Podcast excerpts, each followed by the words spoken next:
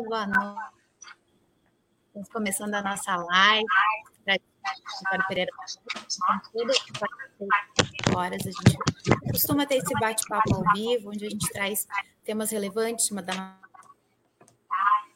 traz alguns esclarecimentos, a gente sempre busca trazer essas informações para nos aproximar da, e trazer esse serviço realmente de informar a sociedade, né? Hoje a gente está num formato um pouquinho diferente, nós começamos um pouquinho antes no Instagram, então nós estamos testando essa plataforma, vamos ver como é que fica, se vocês também gostam de ter essa possibilidade de nos assistir no Instagram. Então, hoje a gente está ao vivo também no Instagram. Boa noite para todo mundo. Quero agradecer já as pessoas que estão nos assistindo e nós vamos falar sobre as alterações que foram trazidas pelo decreto 10410 de 2020. Então, esse decreto ele veio regulamentar é, algumas situações já trazidas pela reforma da Previdência. E é, houve, houveram muitos detalhes, é, é, algumas nuances em alguns benefícios, então a gente vai, a gente separou esse espaço para falar especificamente sobre isso. Então, boa noite, doutora Luciana, boa noite, doutor Marcelo, é um prazer estar aqui com vocês. Boa noite. Boa noite. Boa noite a todos e todas. Bom, então, já introduzindo o assunto, a doutora Luciana já tinha feito uma, uma breve introdução ali para o pessoal do Instagram. Vamos à primeira pergunta. Eu queria perguntar então para a doutora Luciana, qual que é a principal mudança com relação à contagem de tempo de contribuição do segurado após o decreto? Sim, isso é bem importante e afeta diretamente nos benefícios. Uh, o que, que a gente tem a partir de agora? Uh, antes a gente contava o tempo de contribuição data a data. Quer dizer, cada dia até cada dia trabalhado. Isso para fins de tempo de contribuição. Diferente de carência, que sempre foi computada como competência. Então, cada mês mesmo, independente para fins de carência, era o mês todo.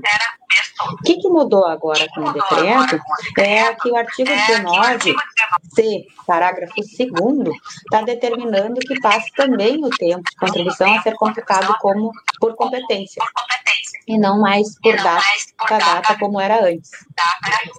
Uh, o tempo de contribuição considerado para fins de, uh, computado para fins de de competência está previsto ali no parágrafo segundo, que diz o seguinte: as competências em que o salário de contribuição mensal tenha sido igual ou superior ao limite mínimo serão computadas integralmente como tempo de contribuição, independentemente da quantidade de dias trabalhados. Então, na resposta a essa tua primeira pergunta, essa parte final, independentemente da quantidade de dias, de dias trabalhados, vai ser computado o mês todo. Só que vamos aproveitar a leitura desse parágrafo aqui para salientar também o seguinte ponto: uh, nas competências em que o salário tenha sido igual ou superior ao limite mínimo, para o salário mínimo. Aí sim elas serão computadas integralmente com a competência. Numa situação que a contribuição tenha ficado inferior ao salário mínimo, vou dar um exemplo prático. Pessoa que trabalha e tem a, a contribuição, por exemplo, carteira assinada, e o salário é o salário mínimo. Na hipótese de ela receber os dias proporcionais aos dias trabalhados, essa contribuição provavelmente vai estar inferior ao mínimo naquele mês que foi proporcional.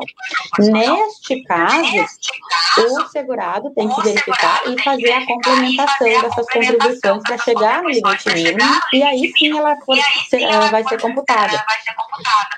Na hipótese, mesmo exemplo, só que a pessoa ganhava mais que o salário mínimo, mesmo sendo proporcional à contribuição, ela ficou superior ao que seria uma contribuição de salário mínimo.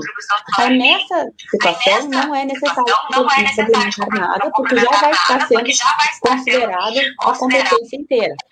Né? Então, esse, essa mudança é interessante, está prevista ali no parágrafo 2 do artigo 19c, que uh, quem atua na matéria previdenciária e os próprios segurados, em momento de situação limite, uh, saber dessa regrinha aqui e aplicá-la garante ou não, às vezes, a concessão de um benefício previdenciário. Isso, mais uma vez, mostra a importância de estar atento, né, questão da, das contribuições, atento ao o som, realmente... Desculpa, Letícia, vou te interromper, mas acho que a segunda pessoa já comentando do nosso som. Tá ruim o som? Será que é o eco porque a gente está no Instagram? Para mim tá...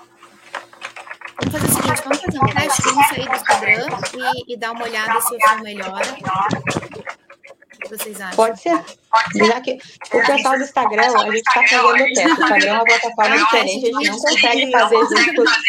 Ela tem que ter a parte, então a gente está fazendo um teste. Depois a gente pega o vídeo do YouTube. num outro horário aqui, no IGTV, e aí fica disponível para todo mundo igual. O tema é super importante, a gente trouxe tópicos bem legais, então quem depois quiser pode nos acompanhar nas outras redes, ou passar para o YouTube agora, a gente convida todo mundo, ou até para o Facebook, a gente já aproveita, Letícia, e convidamos, né, também, né? É verdade. Bom, então vamos desligar aqui no Instagram para ver se melhora o som para ficar nas duas, nas duas plataformas. Só um pouquinho. Bom, eu saí aqui do. Saí do Instagram. Vamos ver se melhora o.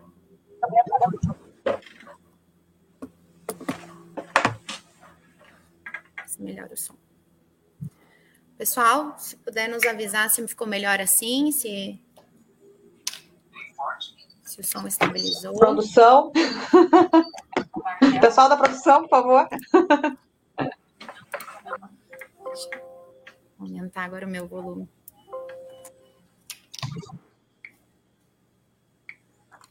Coisas do ao vivo, Pronto. né? É, quem, coisas do, de quem sabe fazer ao vivo, acontece isso também. Agora acho que tá dando eco, porque eu... O meu aqui. Eu tô dando eco. Acho que vou ter que ligar o, o fone no notebook, peraí. Então, enquanto a gente vai arrumando aqui, ajustando, vou pedir para o doutor Marcelo falar um pouquinho sobre as atividades concomitantes, que nós também tivemos modificações, né? Então, naquelas situações segurado trabalha em, em, duas atividades e recebe salários de origens diferentes, nós tivemos alteração com, com o decreto, né, doutor Marcelo? Sim, doutora Letícia, tivemos alterações com o decreto, sim. Uh, só inicialmente gostaria de esclarecer o que são atividades concomitantes, né? Bom, nós temos que a, as contribuições previdenciárias, elas não são facultativas, elas são obrigatórias. Existe uma classe de pessoas que não exercem atividades remuneradas e que podem optar. Então, só para essas é facultativo. Mas quem exerce atividade remunerada tem um dever de fazer o recolhimento da contribuição previdenciária. Então, se a pessoa trabalha exerce atividade, atividades remuneradas em mais de um local durante o mês, ela tem atividades concomitantes. O pessoal da saúde é muito comum, às vezes um enfermeiro ou enfermeira trabalha um turno num, num hospital, outro turno em outro, um médico atende por um hospital e em outro turno, em outros dias da semana, em sua clínica particular, uh, professores, é muito comum, Agora, o pessoal também que dirige aplicativos, por exemplo, que faz entregas com aplicativos também, às vezes tem emprego durante o dia, e exerce aquela atividade remunerada, ah, aí vai ter que contribuir como contribuinte individual. Então, são todas atividades que ensejam a contribuição concomitante. Até novembro, até 2018, junho de, de 2019, Lei 13.846 de 2019, o INSS não fazia essa soma. O INSS calculava qual seria a atividade principal da pessoa, qual seria a atividade uh, secundária, e fazia uma ponderação. Acabava que aquela atividade secundária entrava só uma partezinha dela no cálculo. E a gente tinha que entrar com uma ação judicial para conseguir fazer essa soma e aí fazer a revisão do valor do benefício. Agora, o, o decreto acabou com essa discussão, não tem mais sentido nenhum, porque o próprio decreto reconhece, estabelece que aquelas atividades concomitantes devem ter suas contribuições somadas para calcular o valor dos benefícios previdenciários.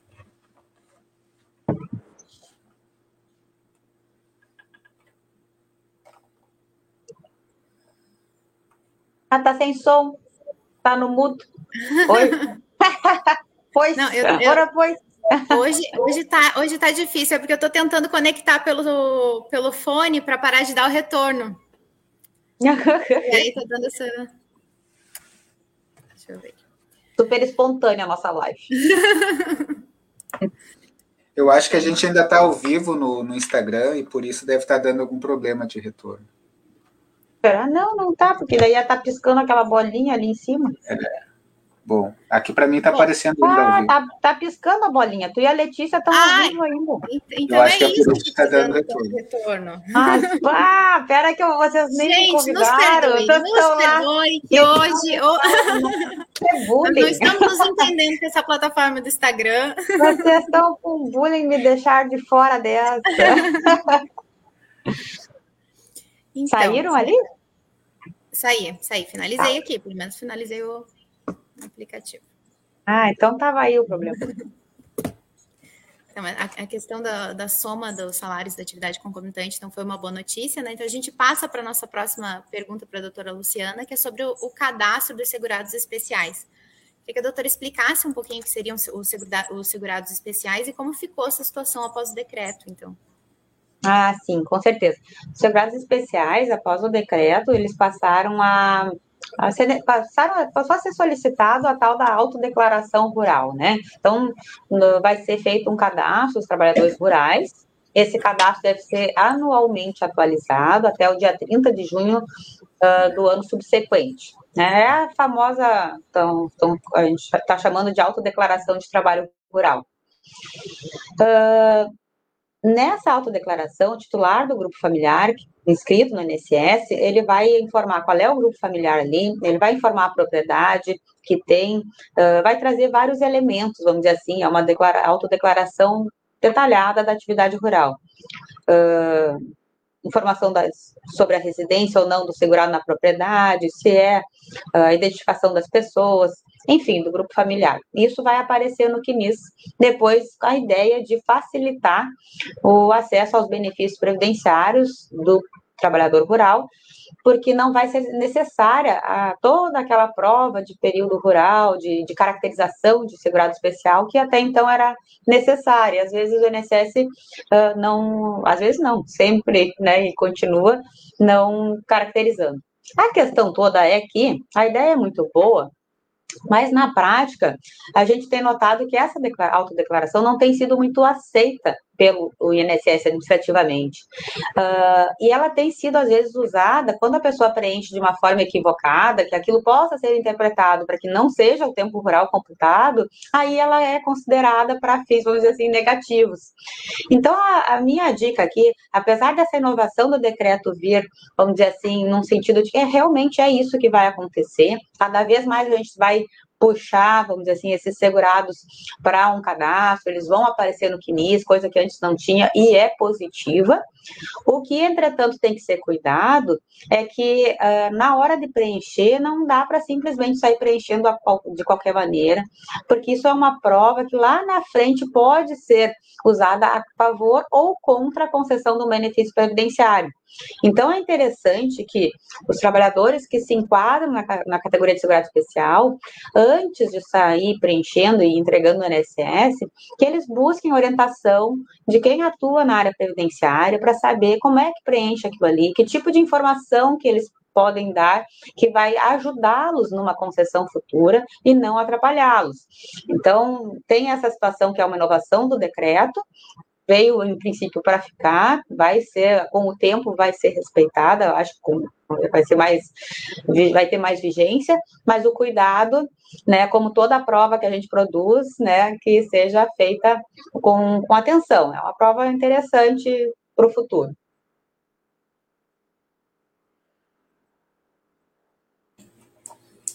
Seis pontos.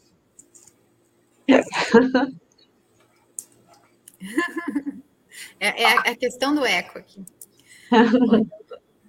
É, o interessante é, é importante realmente estar atento e ter essa orientação, porque assim, por mais que é, na hora ali de preencher, a gente sabe que surge a dificuldade de saber exatamente como, como é, o que, que se coloca, que informação que se coloca. Então, nesse momento, a gente faz realmente o alerta de, da importância dessa declaração e, o do quanto ela vai é, trazer reflexos né, na vida da, do segurado e, e trazer, fazer essa diferença na hora da concessão do benefício. Então, é muito importante essa atenção no preenchimento.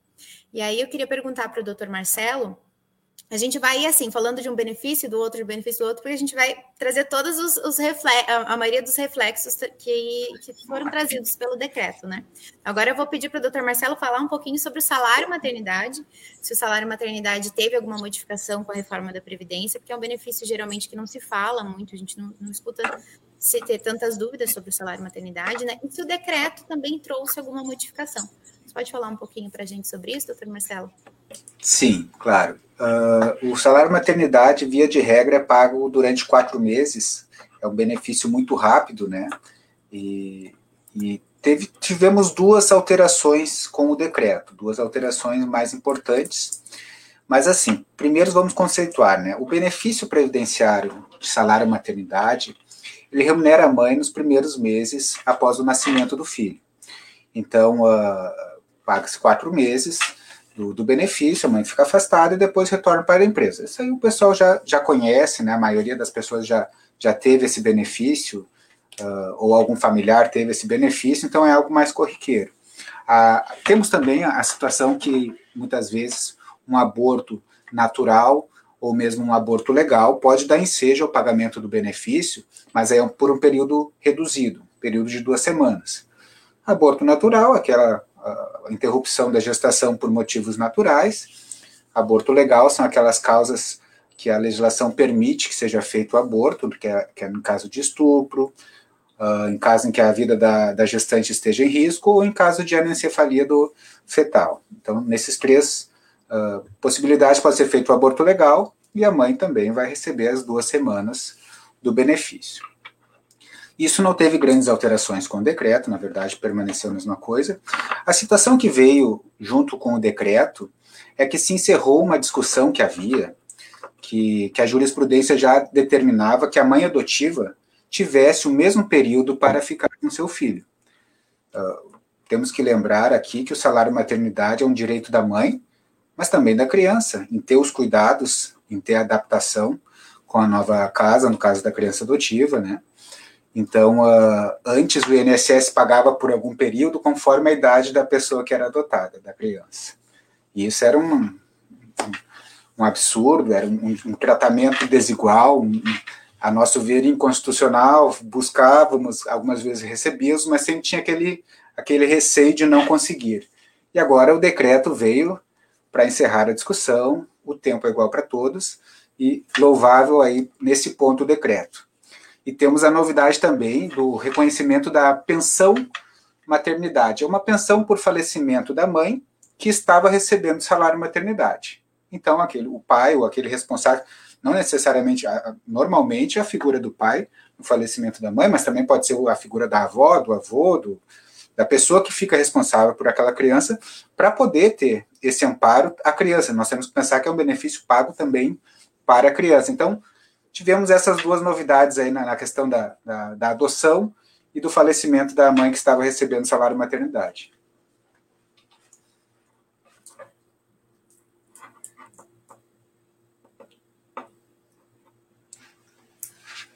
Deu uma travadinha, doutora. Respondeu tão bem que ela ficou assim extasiada. Não, não tem que ser.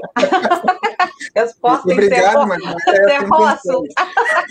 Eu aqui, ó, eu só tô falando que eu sou tua irmã mesmo, porque senão eu tava aqui também. Estava acostumada? É. é, eu já sei. É, é. Obrigado.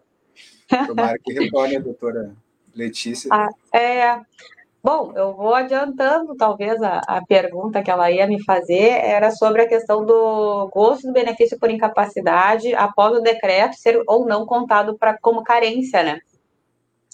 Aí a gente tem uma questão que é a, a o decreto está dizendo que não conta para fins de carência, né? Até vou ler o trecho do decreto aqui, é o artigo 19c novamente, o parágrafo 1 agora, né? Será computado o tempo intercalado de recebimento de benefício por incapacidade, na forma do, do, artigo tal, não sei o quê, exceto para efeitos de carência. Ou seja, está dizendo aqui que esse período de benefício por incapacidade será computado para fins de tempo de contribuição e não para fins de carência.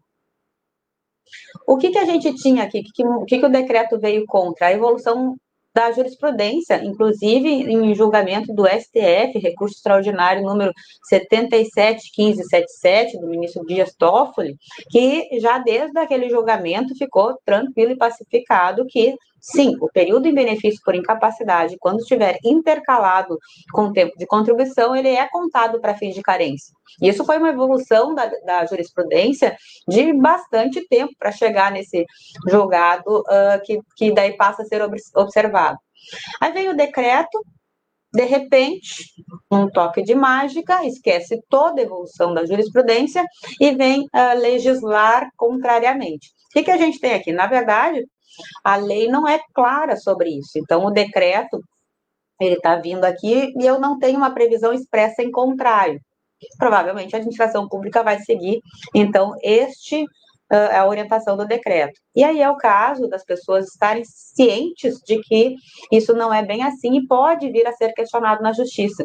E as pessoas que atuam na, na, na, matéria previdenciária de manter, vamos dizer assim, a discussão e a profundidade da, que ela merece para que essa jurisprudência se mantenha também. Não venha, a, com o tempo, começar a ceder, vamos dizer assim, espaços para que uh, isto vire a regra e não, uh, e não mais a jurisprudência, que foi uma conquista. Porque, veja bem, o período uh, de benefício por incapacidade, ele ser considerado para fins de carência, ele é necessário porque a pessoa não está afastada por uma vontade, é um risco uh, de doença, de incapacidade, seja ele decorrente de trabalho, seja ele por uh, um motivo previdenciário qualquer, uh, que ensejou a incapacidade, essa pessoa não está ali por vontade própria afastada, ela não está deixando de contribuir porque ela quer, ela está deixando de, de, contribuir porque ela não pode. E nesta situação, é assim que ela pôde retomar a capacidade de trabalho, e ela retomou as contribuições, ela retomou a vida ativa.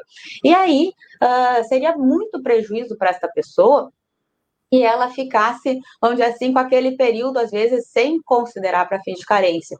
Numa aposentadoria por idade, para as pessoas contextualizar o que, que a gente está falando, a gente, numa aposentadoria por idade, até a, a regra, vou pegar o exemplo da regra antes da reforma, que é onde a gente tem mais evidente e todo mundo também já estava mais acostumado a entender. Eu precisava de 15 anos de, de carência, né, de contribuição, enfim, aí tem um, uma live inteira de discussão sobre isso, mas vamos dizer assim, basicamente seriam 180 meses de carência e a idade. Se eu pegar alguém que ficou muito tempo afastado em benefício por incapacidade, essa pessoa ficou incapacitada e ela não poderia estar contribuindo. Se eu não contar o período de benefício por incapacidade, muitas vezes eu inviabilizo ela adquirir o direito à aposentadoria por idade. Ela não vai ter alternativa. Então, é, é, nesse tipo de situação que veio a jurisprudência evoluir, e evoluir realmente é uma palavra muito bem colocada, para que essas pessoas não fiquem de fora. E quando o decreto vem e tira e diz aquela expressão, exceto para efeito de carência, ele está fazendo com que esse segurado que eu estou exemplificando aqui, ele nunca vai conseguir se aposentar por idade, por exemplo. É bem grave isso. E a gente sabe que se a pessoa está numa idade avançada, não há outra alternativa que não ela uh, já estar em tempo de aposentadoria. Para isso que serve, enfim, toda a ideia de previdenciário, né, de direito previdenciário. Então, uh, o decreto vem com essa mudança, a gente tem pontuado aqui na live a questão da jurisprudência, que é contrária já há muito tempo, e as pessoas que se sentirem prejudicadas porque a administração pública, o INSS, veio aplicar essa regra, elas se socorram da justiça, né, para corrigir isso aí. Ótimo. É, é, eu, eu, tive uma instabilidade técnica aqui, mas eu coloquei na 4G para conseguir retornar. Então, já peço desculpas pelos, pelos problemas técnicos. Seguindo aqui dentro dessa nossa proposta de trazer os principais pontos do decreto, eu queria perguntar para o doutor Marcelo se é possível que o INSS é, que haja a concessão de um benefício diferente daquele que foi solicitado. Então, é, essa questão é assim: a pessoa entra pedindo um benefício, no decorrer do procedimento, do processo judicial ou administrativo, dar-se conta de que ela tem direito a um outro benefício que pode ser mais vantajoso.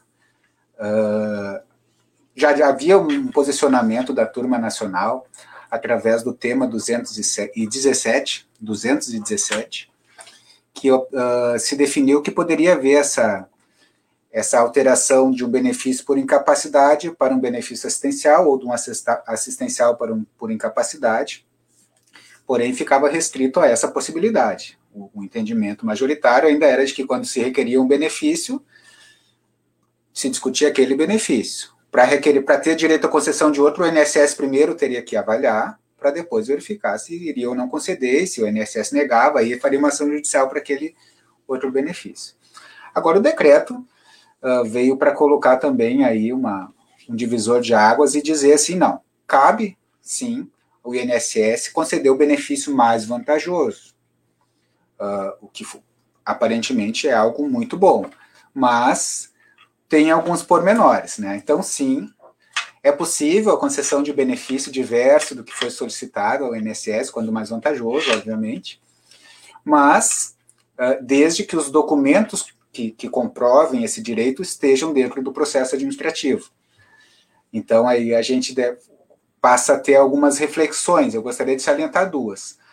Será que o INSS vai investigar, vai verificar que existe um outro direito e vai encomendar os documentos para o segurado, olha, traz aqui que talvez eu tenha um benefício melhor aqui para ti, uh, busca naquela empresa um, um formulário para converter atividade especial em comum, uh, enfim.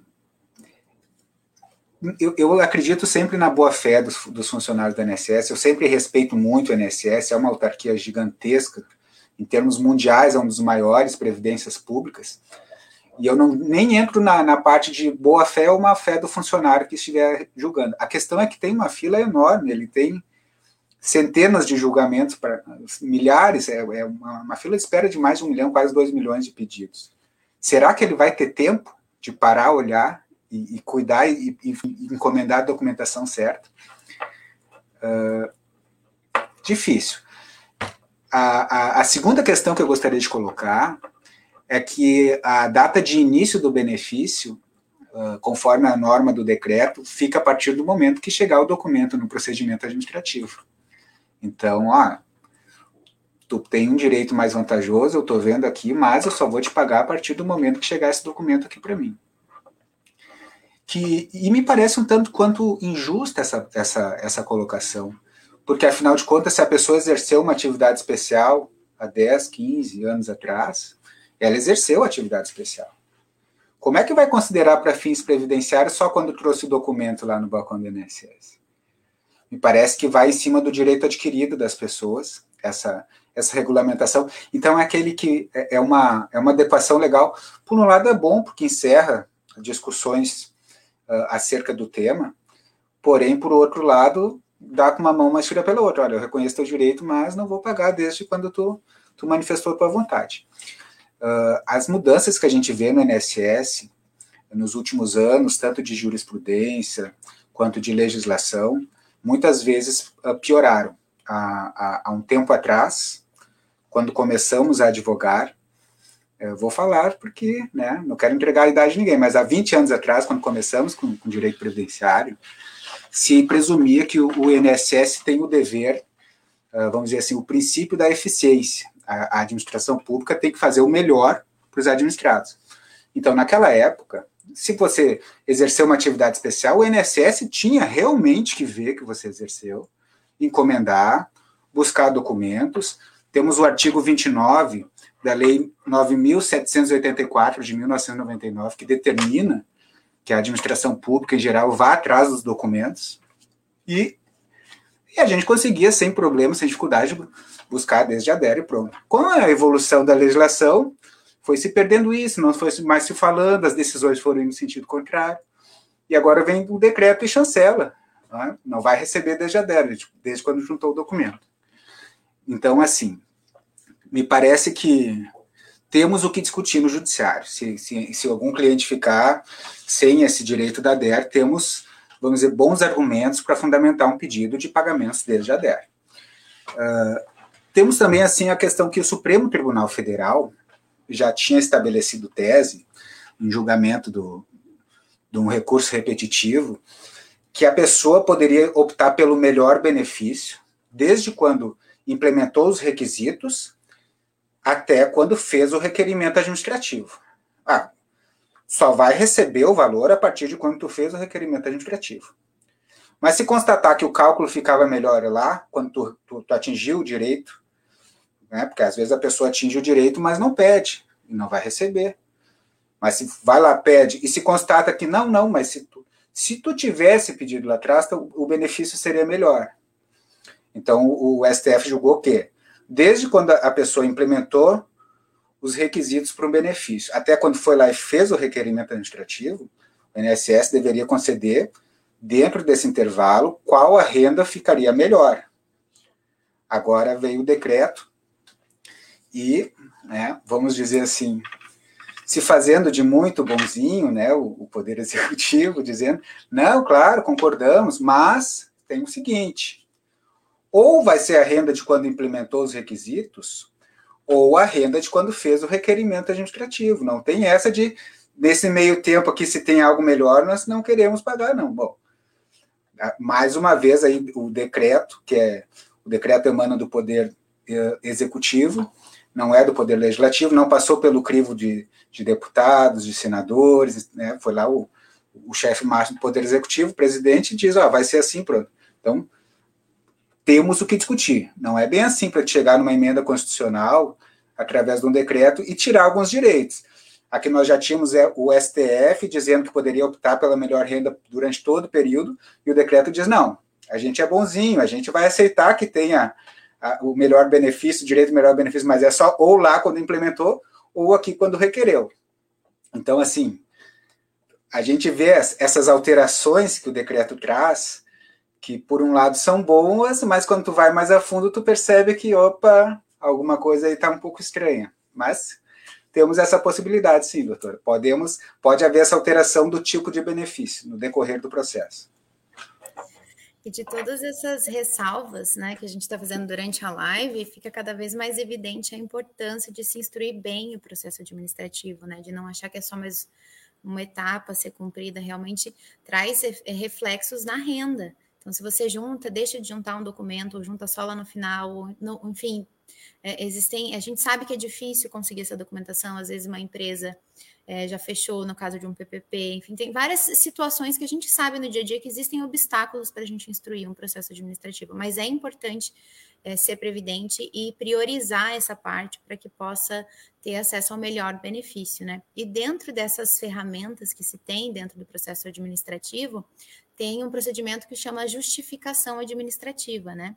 E essa, e esse, essa parte da justificação administrativa também sofreu alguma alteração com o decreto.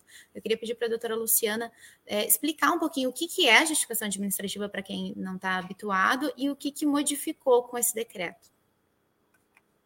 Ah, então, uh, eu acho que eu comecei a advogar, acho que eu tinha 10 anos, só para pegar o gancho ali. Né? né? Quando a gente vê, passou aí 20 anos, né? Uh, muita coisa mudou nesses 20 anos, realmente. E ao longo desses 20 anos de atuação, o que, que é uma das lições que vai ficando é a seguinte: o decreto, a IN, ah, são ferramentas que o INSS administrativamente usa é quase que como aquela pirâmide de Kelsen invertida, né? A Constituição está lá embaixo, a, a portaria está lá em cima, né? A mais importante, a IN, depois o decreto, depois a lei, e assim eles uh, organizam, vamos dizer assim, a, a lógica. Ok, nós, como operadores especialistas na matéria, o que, que a gente tem que fazer? A gente tem que pegar esse limão e transformar numa limonada.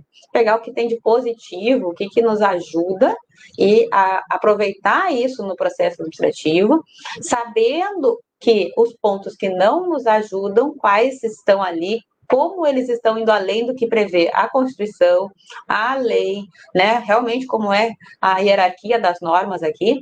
E aí, sim, a gente uh, usar estrategicamente, então, esse tipo de regulamento. Então, a gente está fazendo essa live aqui, bem, uh, passando por várias mudanças, né? Agora vou falar da JA, que também mudou, o Marcelo tocou no assunto ali da questão do melhor benefício, a análise da prova, de quando começa atrasado, de quando eles vão pagar, enfim, a, o melhor benefício, essa análise, tudo isso é, é, é para ser olhado com aquele o olho estratégico, né? Que é para aproveitar o que tem de positivo. A justificação administrativa, só para a gente situar, o que, que é uma justificação administrativa? A gente chama de JA. É quase o equivalente a uma audiência, né, só que no processo administrativo. Ele, ela, ela, ela toma, às vezes, ela é muito comum no processo que a gente busca ah, reconhecer período rural. Por vezes, inclusive, a gente entrando até com a demanda na justiça, o juiz, uh, verificando que não foi feita a, nenhuma questão de prova oral do período rural, ele manda voltar para essa etapa do processo administrativo para realizar a JA e ali vai ser ouvidas as testemunhas do período rural, vai ser tomado o depoimento do segurado que foi agricultor e aí depois volta para o processo judicial. Então é uma, uma prova bem importante e é uma oportunidade de a gente fortalecer daqui a pouco um início de prova documental que não está tão forte e que com as testemunhas ficaria melhor a JA tá, tem bastante importância no processo administrativo. Ainda mais quando a gente está falando que ela é da fase de provas, uh, ela pode vir a salvar um processo administrativo, inclusive o pagamento dos seus atrasados ainda na via administrativa. Que, bem colocado pelo doutor Marcelo, o INSS pode querer dizer que não, a partir do momento que tu juntou o documento, a partir do momento que eu entendi como comprovado, se é que eu entendi como comprovado aquele período. E a solicitação de uma JA para um ponto do do teu pedido que esteja com a prova fraca, é uma estratégia muito boa, porque daí tu, tu lança a mão de um direito que tu tem de instrução, através dali tu pode fortalecer aquele início de prova e fica mais difícil do servidor da INSS, na hora de analisar o teu pedido, dele negar, vamos dizer assim, o reconhecimento daquele período. Né? Porque a prova, vamos dizer assim, ela, ela é tudo num processo, né? As matérias de fato. Então, JA serve para isso. E o que, que mudou? Aqui o decreto está indo além do que ele pode. Né? E aí ele está regulamentando o que não era para regulamentar. É o parágrafo 4 do artigo 142. Está dizendo que a prova material somente terá validade para a pessoa referida no documento, vedada a sua utilização para outras pessoas. Grupo familiar, né? Todos trabalham, um só tem o documento né, em nome dele para todo o grupo familiar. Basta pensar, uma família normalmente está em nome do pai ou da mãe, normalmente é o pai, e é, é, os filhos não têm documento em nome próprio, nem tem como ter. Mas eles precisam contar o tempo rural. Pelo parágrafo quarto, quarto então, o INSS simplesmente não vai considerar esse tipo de documento porque não está em nome do próprio filho, vamos dizer assim, quando ele for se aposentar. Só o pai vai poder usar aquele documento, porque está em nome dele mesmo. Então, eu acabei com a ideia de grupo familiar, com o parágrafo 4 como é que vai ser essa análise? Então, aqui a gente tem um exemplo, né, que o decreto está indo além do que ele pode. E que isso aqui, isso aqui é, vamos dizer assim, a parte do limão que deu uma azedada e que fica difícil. Aqui a gente tem que pontuar. E aí, no processo administrativo, enquanto a gente está nessa etapa, a gente formalizar ali por escrito. O próprio segurado tem condições de fazer isso, de que está uh, juntando a prova, mesmo que o INSS não queira aceitar. Agora é mais difícil ele não querer aceitar, porque é eletrônico, tu junta um documento e pronto. Mas na época que a gente tinha que ir no balcão do INSS, levar a documentação, não era raro o servidor dizer que não, esse documento não precisa. Isso eu não vou analisar. E não era da, da, mesma forma como ele dizia, a resposta que, que todo mundo que trabalha na área uh, do direito previdenciário dizia: não, mas o senhor vai protocolar de qualquer forma porque eu estou querendo, é meu direito. E depois fundamente a resposta, né, de considerar ou não o documento como válido na sua decisão, que deve ser fundamentada, né? Não simplesmente aceitar né, que, que o servidor está dizendo que aquele documento vai voltar para casa e depois no processo no, não vai ter nem notícia de que ele, ele seria juntado. Então, a minha orientação quanto a essa alteração do parágrafo 4 que é um retrocesso, é que as pessoas continuem juntando a documentação como vinham juntando antes. E o INSS que cumpre o papel dele de fundamentar essas decisões, dizendo que não vai considerar por causa do parágrafo 4 mas vai estar tá lá no processo. O dia que tu for levar essa questão para um, uma discussão judicial, tu fez tua parte. E aí cabe ao juiz analisar se esse parágrafo, parágrafo, parágrafo 4 está indo além ou não do que ele poderia. Né? Então, sobre essa questão da JA, sigam pedindo, sigam juntando documentação, e o INSS que, que enfim, que, que fundamente aí o que, que esse parágrafo quis dizer para a gente. Uma ótima dica, até porque, como o doutor Marcelo falou um pouquinho antes, né, é, a, a juntada do documento é muito importante na, na, hora de fazer o pagamento dos atrasados. Então, se você não deixa de juntar e está lá, instrui bem o processo, isso vai trazer essa, essa diferença na tua na hora da análise do benefício. E aí a gente caminha evoluindo aí para as outras mudanças que foram trazidas pelo decreto, e eu queria que o doutor Marcelo falasse um pouquinho sobre as modificações com relação à exposição de agentes nocivos cancerígenos. Então, o decreto também trouxe essas, uh, pontuou algumas coisas sobre isso, e eu queria que o doutor Marcelo trouxesse, então, aclarasse para a gente um pouco desse assunto vamos lá. Uh, trouxe, e aqui foi muito negativa, o, o, um enorme retrocesso, na verdade. Uh, os agentes nocivos comprovadamente cancerígenos, eles uh, há diversos estudos científicos que comprovam que, que eles não podem ser, vamos dizer assim, elididos, anulados, nem por EPC, que é o equipamento de proteção coletiva, nem por EPI, que é o equipamento de proteção individual. Uh, existia, existem ainda uh, muitas normas que colocam que, que, que, o exame é qualitativo se há algum agente cancerígeno no ambiente de trabalho, aquelas pessoas que expõem a sua saúde ali, e, e vamos convir, né? Para ter uma aposentadoria especial, é, são 25 anos expondo a sua saúde ali. Não é, não é pouco tempo. Uh, conforme agora a norma que o, que o decreto traz, ah, não, se tiver um EPI, não vai ser considerado especial. Então, só que temos assim, EPI, para ser eficaz, tem que ter fornecimento dentro dos prazos de validade e conforme as especificações técnicas, tem que ter treinamento de uso dos funcionários, treinamentos e retreinamentos, porque às vezes muda o EPI, muda também a forma de uso, tem que ter fiscalização permanente da empresa de que eles estão sendo corretamente usados. Bom, nós estamos no quarto país do mundo onde, onde tem mais acidentes de trabalho. Quarto país do mundo com mais acidentes de trabalho. Será que o pessoal fiscaliza de maneira eficiente os EPIs e os EPCs? Acho que não senão estaremos melhor colocados.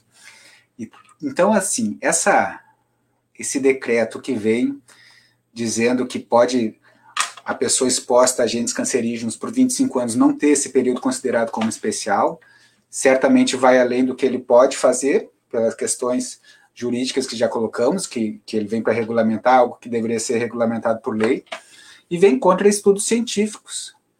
Vem um decreto contra estudos científicos. Olha, não sei, acho que os estudos científicos andam meio embaixo atualmente, porque veio um decreto e diz, não, não, não, não vale mais. Então, é, é, é, um enorme retrocesso nesse ponto que, que o decreto traz para nós. E dentro, dentro desse labor é, desenvolvido em condições especiais, nós tivemos algumas outras alterações também. Já vou pedir para a doutora Luciana continuar, então, nessa linha e, e falar mais um pouquinho sobre essas, essas mudanças. Uhum. Então, o Marcelo já colocou ali sobre a questão do EPI, do EPC, né? É, proteção coletiva e proteção individual. Uh, só colocando mais, acrescentando mais um, parênteses que na, na colocação dele que já foi bem completa. Uh, o fato de tu ter que oferecer um EPI é porque existe nocividade no ambiente. Então, provavelmente, né, uh, o agente nocivo estando presente, não, dificilmente o EPI vai elidir totalmente, porque se, uh, se não tivesse o agente nocivo, é uma coisa meio que incompatível com a outra. O fato de eu ter o EPI já me pressupõe a exposição a um agente nocivo. Né, e que dificilmente vai ser totalmente elidido por um EPI absolutamente eficaz, que só de falar uh, que é essa expectativa que se tem, já pode se entender que não vai acontecer toda essa assim, essa uh, mudança no ambiente de trabalho simplesmente porque eu botei um protetor auricular. Tanto que a gente tem o um tema repetitivo já do ruído, que independente do EPI, o ruído é agente nocivo.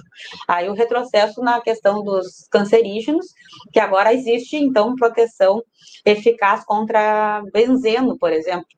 Então, tu vê o frentista lá exposto a benzeno, reconhecidamente cancerígeno, e o EPI que ele sei lá qual é que ele usa, que eu nunca vejo, uh, seria eventualmente eficaz para afastar o, o, a exposição. Não é. Também mudou a questão do critério, não vai mais ser as normas regulamentadoras da as NRs do direito do trabalho e passam a ser as normas da Fundacentro. Muda o parâmetro também né? Provavelmente indo para o lado de que não é tão fácil mais a gente dizer que é um agente nocivo que tem naquela atividade. Então, a aposentadoria especial, o tempo, o reconhecimento de tempo especial nunca foi fácil. No, na fase administrativa. Assim, eh, de, de todos que se encaminham, raros casos são reconhecidos como tempo especial e os que são provavelmente eram períodos anteriores a 95 pela atividade. Por agente nocivo, assim, mais raro ainda. Então, seguimos na linha de não esperar nada positivo sobre isso, né, no, no processo administrativo. Também tivemos alteração com relação a, ao cômputo do benefício acidentário, porque a gente até então, a gente tem a súmula 998 do STJ, que diz que sim, é possível contar como tempo especial o período em que esteve em gozo de auxílio-doença de natureza uh, previdenciária quando intercalado por períodos de contribuição. E quando o trabalhador exercia atividade especial antes do afastamento, nos termos da orientação fixada, aí também tem o, o repetitivo. Então, a gente já tinha a jurisprudência repetitiva dizendo que o período é considerado, inclusive, para fins de contagem de tempo especial, quando o benefício é decorrente do trabalho. Agora, o decreto vem querer dizer que não. O artigo ali, o parágrafo único do 65, quer estabelecer que não se considera mais esse período para fins de aposentadoria especial. Tá aí novamente o decreto indo contra, quem a gente falou no início da live, né, uh, matéria que vai ser judicializada. Mas uh, não, não nos surpreende, vamos dizer assim. A aposentadoria especial vem ao longo dos anos sofrendo muito, né? A reforma da Previdência terminou por praticamente esvaziar esse benefício, uh, considerando que colocou como um requisito o limite de idade lá, então tem um tempo reduzido de, de, de, de, trabalho, porque tem uma exposição de agente nocivo ali, mas tu exige uma idade mínima que está lá perto já de uma idade quase de aposentadoria de tempo comum. Então, praticamente esvaziou o benefício. Uh, o reconhecimento do tempo especial já era muito difícil, raríssimo na fase administrativa. Na judicial também, seguindo na mesma linha, difícil a gente conseguir um reconhecimento e a dificuldade está justamente na documentação raras empresas uh, fornecem um PPP, e um PPP daqui a pouco reconhecendo a exposição a agente nocivo, na forma como a gente precisa para fim de uma aposentadoria.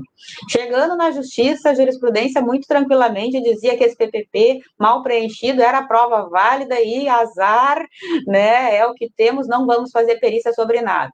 Então, aí mais um golpe né, depois de tantos na tal aposentadoria especial, um benefício que realmente Uh, enfim, ele, ele, ele vinha a fazer justiça com aqueles trabalhadores que mais expõem sua saúde.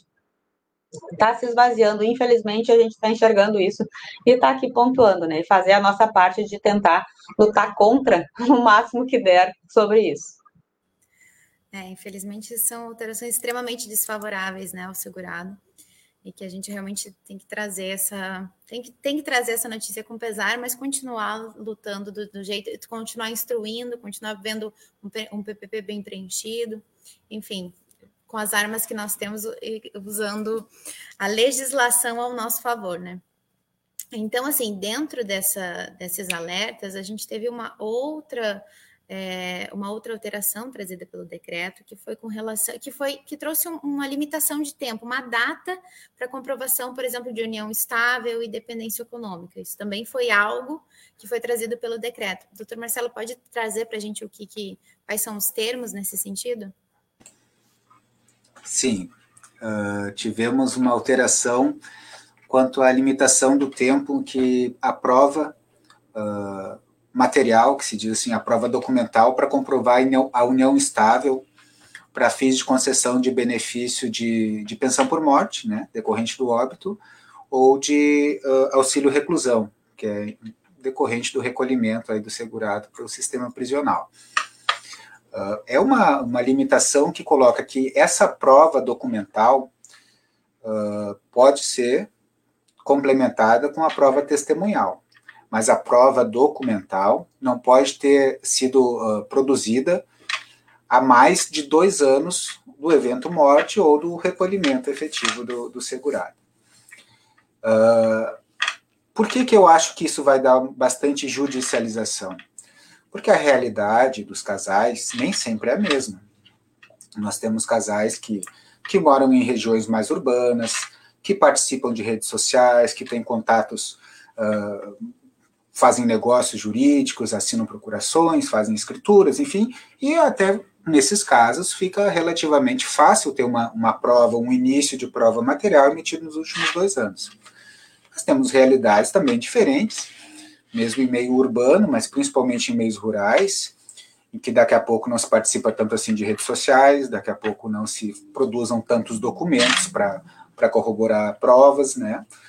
Então, uh, vamos para um exemplo prático: um casal que tenha dois filhos, um com cinco e outro com oito anos de idade.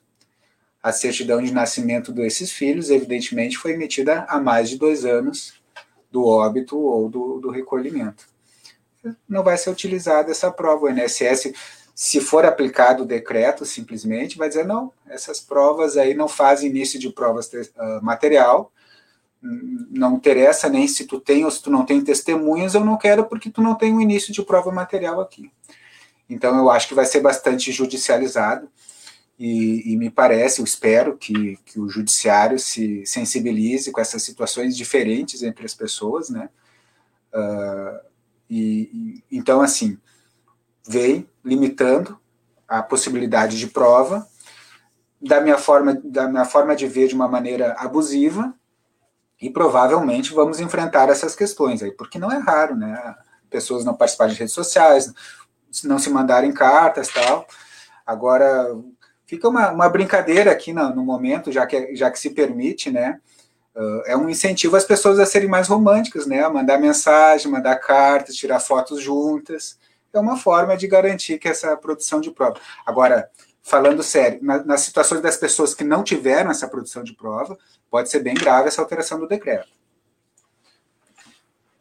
mais um ponto de alerta que temos que ficar, então, muito atentos para conseguir fazer a comprovação dentro do processo administrativo e judiciário, se for necessário, né?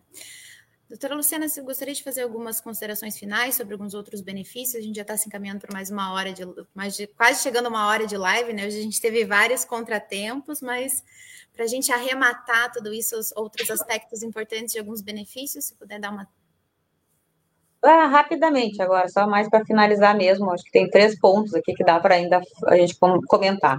O auxílio reclusão, ele teve alguma alteração, né? Ele passa a ser concedido agora só para quem está em regime fechado, né? Antes também concedia ao semiaberto, agora só regime fechado. Uh, não pode ter outra remuneração da empresa ou outro benefício era uma situação também diferente, porque já que é um benefício destinado aos dependentes e não ao, ao recluso, enfim.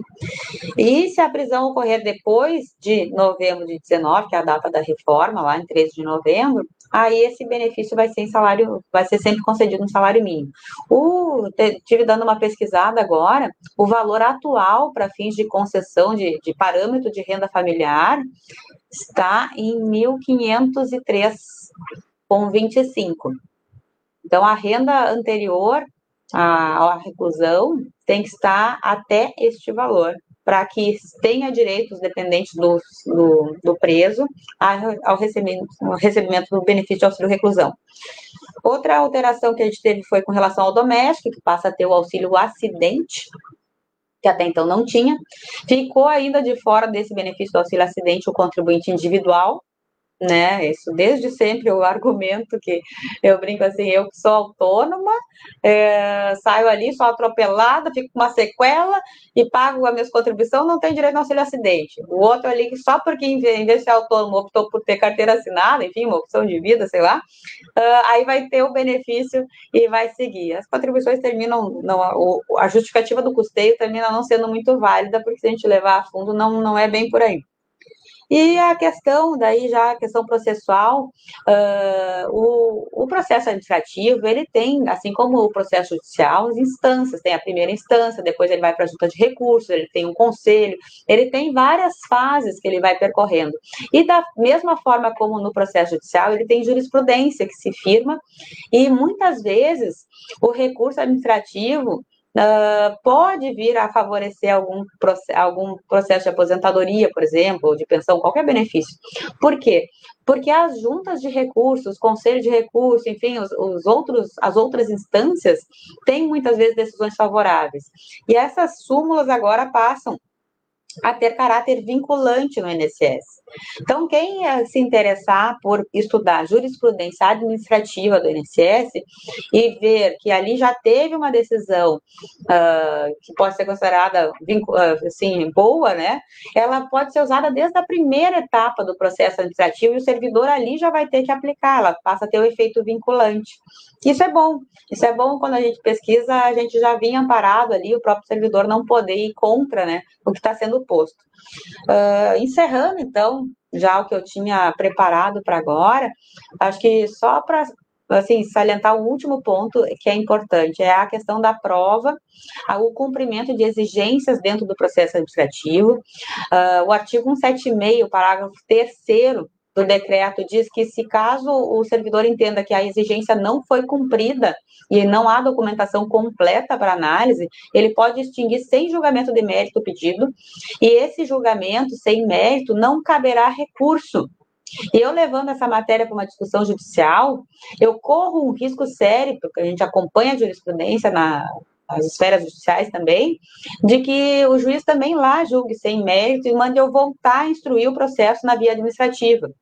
Então, uma situação que eu, que eu vou pontuar agora no final da live é o cumprimento de exigência, a, a, a prova que a gente junta no processo administrativo faz toda a diferença não só para receber os atrasados, que é fundamental, que é super importante, mas também para viabilizar o teu ingresso a discussão judicial depois.